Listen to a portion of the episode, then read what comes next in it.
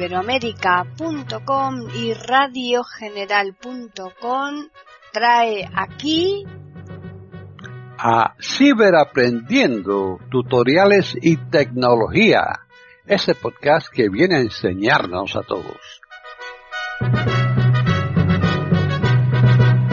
¿Qué tal amigos? Bienvenidos un día más a Ciberaprendiendo Tutoriales y Tecnología aquí en iberoamérica.com. Hoy vamos a ofrecerles un tutorial que nos lo ha preparado Julio Herrera. Si pues, adelante. Ahora vamos a ver cómo podemos predeterminar el navegador de los que tengamos instalados, pues cuál de ellos queremos tener predeterminado. Hasta ahora no era posible, el predeterminado era Safari y no se podía cambiar. Ahora esto podemos hacerlo yendo a ajustes. Ajustes. Ajustes. Vale. Buscar. Campo de búsqueda. Eh, buscando y entrando en la configuración de cualquiera de los navegadores que tengamos, ¿eh? Eh, por ejemplo, yo voy a, dictar aquí para no andar bajando. Campo de búsqueda. Eh, campo de búsqueda. Edición en curso. Buscar. Carácter. Punto de inserción al principio. Microsoft Edge.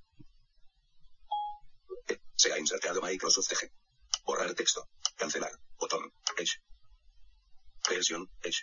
Edge. Ya lo tengo aquí. Le pico para entrar. Edge. Ajustes. Botón atrás. Edge. Encabezamiento. Permitir a Edge acceder a. Encabezamiento. Cámara. Conmutador. Activado. Siri y buscar. Botón. Actualizar en 2. Plano. Atenuado. Datos móviles. Conmutador. App del navegador por omisión. Chrome. Botón. Y me viene hacer navegación por omisión. Y veis que me viene el Chrome. ¿eh? Es el que yo tengo hasta ahora predeterminado. Si le picamos aquí. Seleccionado. Abre el navegador por omisión. Encabezamiento. Seleccionado. Chrome. Edge. Edge. Safari. Y Safari. Safari. Y ya no hay más, ¿eh? De los tres que tengo. Bueno, pues picando. Aquí le pico. Seleccionado. Edge. ¿eh? Y ya tengo el Microsoft Edge seleccionado. ¿eh? Abre el navegador por omisión. Edge. Botón atrás. Le damos atrás. Edge. Encabezamiento. Permitir a Edge acceder a cámara. Siri bus. Actualiza. Datos móvil. Abre el navegador por omisión. Idioma. Abre el navegador por omisión. Edge. Botón. Y veis que ya está predeterminado. Bueno, a partir de este momento, pues es el navegador que yo tengo predeterminado. Ahora vamos a ver una aplicación que han puesto nueva en el iOS 14, que es la de traducir. Es muy sencilla de utilizar y de bastante utilidad, en mi opinión. Claro que esto es como todo, habrá quien no le haga falta jamás y habrá quien le sea pues de, de gran utilidad. Eh, la abrimos. Traducir. Nos viene como traducir, dos toques. Traducir. From inglés, E, U, botón.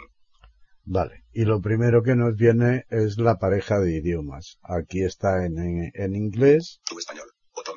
Y tu español, ¿vale? Si seguimos fliseando. Introducir texto, campo de texto. Nos viene para que escribamos texto eh, que queremos traducir. Escuchar, botón. Escuchar para no tener que escribir, sino simplemente eh, verbalizar lo que queremos eh, que traduzca. Barra de opciones. Seleccionado. Traducir. Pestaña. 1 de 2. Y aquí tenemos las pestañas, que es traducir 1, y la siguiente. Favoritos. Pestaña. Que dos es de dos. Favoritos. ¿Vale? No hay más. ¿eh? No hay más. Seleccionado. Traducir. Pestaña. Escuchar. Botón. From inglés. From inglés. E. U. Vale. Si entramos aquí en inglés, dos toques. Pulsa dos veces para cerrar el mensaje. Botón. Idiomas. Encabezamiento. Y nos viene la lista de idiomas. ¿eh? Ok. Botón. Recientes. Encabezan. Español. Nueva línea. Eh, seleccionado. Inglés. Nueva línea. Eh, todos los idiomas. Encabezamiento. Alemán. Nueva línea. Alemán. Chino. Nueva línea. Coreano. Botón. ¿Vale? Español. Nueva línea. Francés. Seleccionado. Inglés. Nueva línea. Inglés. Nueva. Italiano. Nueva línea. Japonés.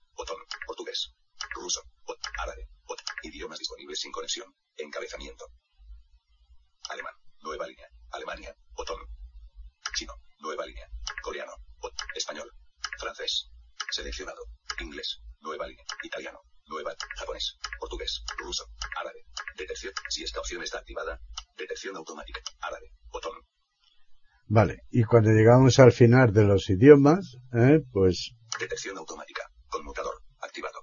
esta debemos procurar que esté activada, ¿eh?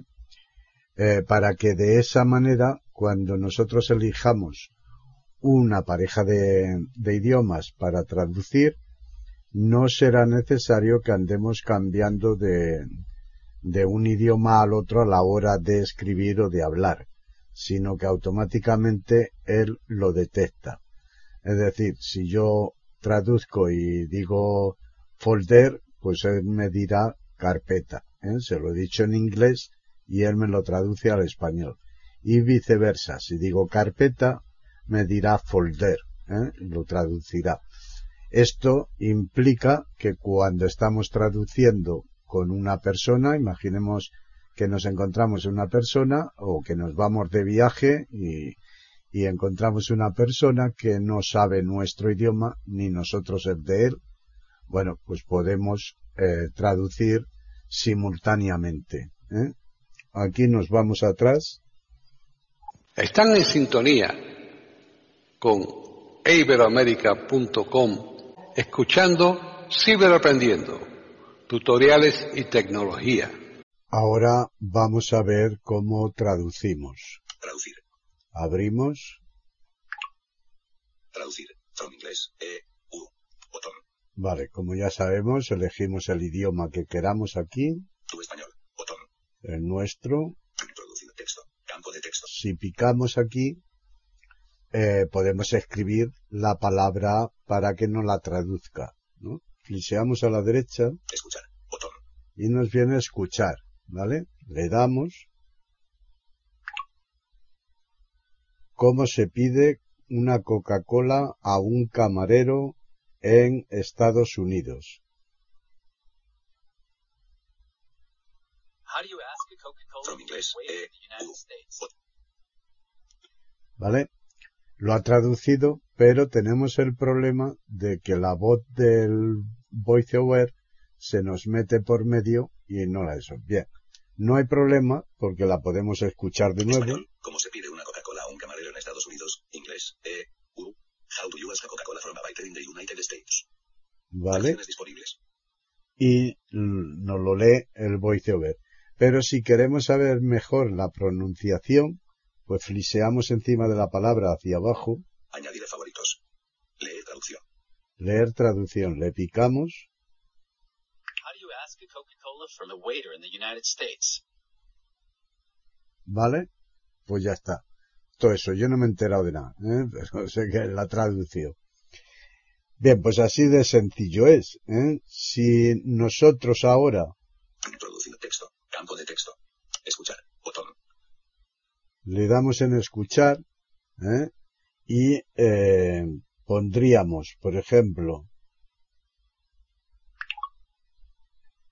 me da la carta, por favor, Favor. Give me the letter, please. From inglés. E. U. Botón. From inglés. E. Tu español. Español. Me da la carta, por favor. Inglés. E. U. Give me the letter, please. Acciones disponibles. ¿vale? Lo mismo, ahora podríamos flisear hacia abajo y escuchar la traducción mejor, ¿no? Pero lo bueno de esto es que eh, si nosotros ahora Español. Como introducir texto. Campo de escuchar. Botón. le damos aquí en el botón escuchar y dejamos que un inglés nos diga algo, ¿eh? Por ejemplo, pues eh, tenemos para comer no sé qué, no sé cuánto y tal. Él nos lo dice en inglés y automáticamente nos lo va a traducir al castellano, ¿eh? sin que nosotros hagamos nada. Es decir, que la traducción, la voz, el idioma, lo detecta la aplicación de traducir y mm, no lo traduce al español. ¿eh? O sea, no tenemos que cambiar nada. Nosotros hablamos, él escucha o lo ve en la pantalla escrito, le volvemos a picar en el micrófono, ¿eh? que es escuchar, eh, le volvemos a picar ahí él habla y nosotros nos lo traduce y lo escuchamos en castellano. ¿eh? Pues así de sencillo es. Y por último, Introducir texto. Español, ¿cómo se pide un español? Me da la carta, por favor. Inglés, E, U, me the letter, please. vale, si nosotros fliseamos aquí hacia abajo, Añadir a favoritos. le picamos en añadir a favoritos, Español, me da la carta, por favor. Inglés, E, U, vale, ya lo tenemos en favoritos. Eso quiere decir que esa palabra, hasta que nosotros no la quitemos de favoritos, no se nos va a borrar.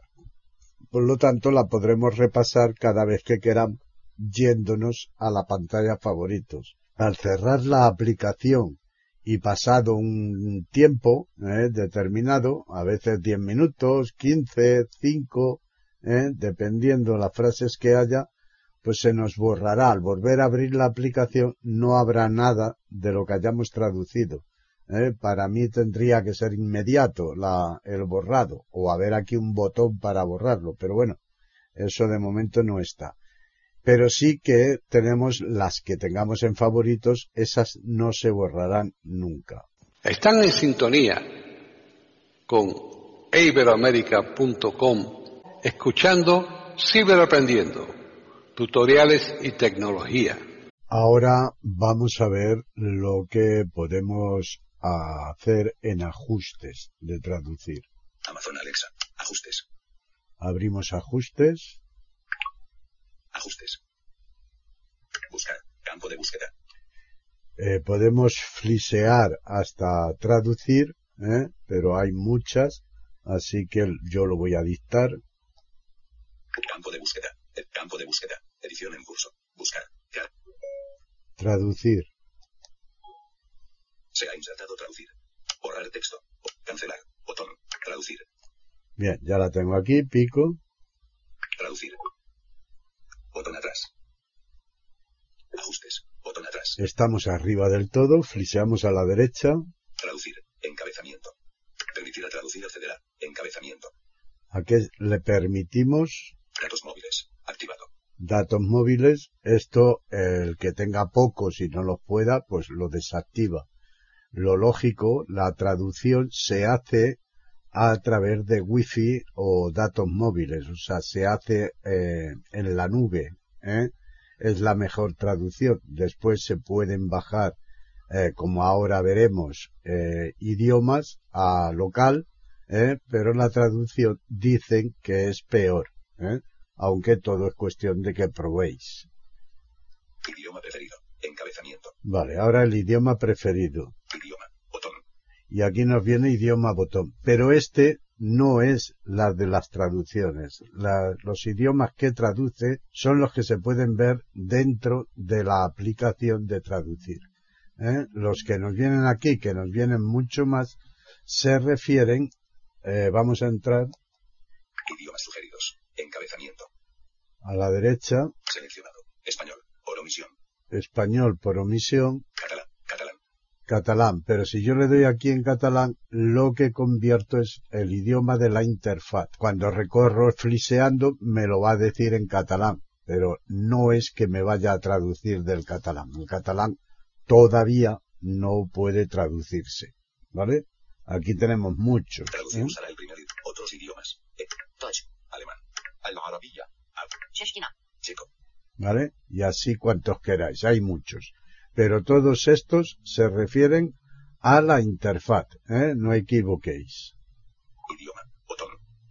Vale, le he dado atrás, ahora sigo fliseando a la derecha. Modo local, desactivado. Vale, y aquí sí, el modo local, ¿eh? es lo que os decía. Si bajamos los archivos y le picamos aquí. Descarga los idiomas para traducir en el dispositivo descarga los idiomas para traducir, ¿vale?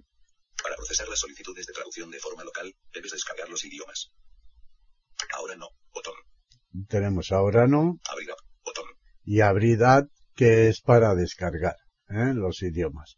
Yo no le voy a dar porque no los voy a bajar, pero si le dais aquí, pues os seleccionaréis de los idiomas que se pueden traducir para que podáis traducirlos localmente, es decir, que no necesitéis ni wifi ni datos móviles para traducirlo. ¿Mm? Bien, Ahora no. Botón. le doy aquí ahora no,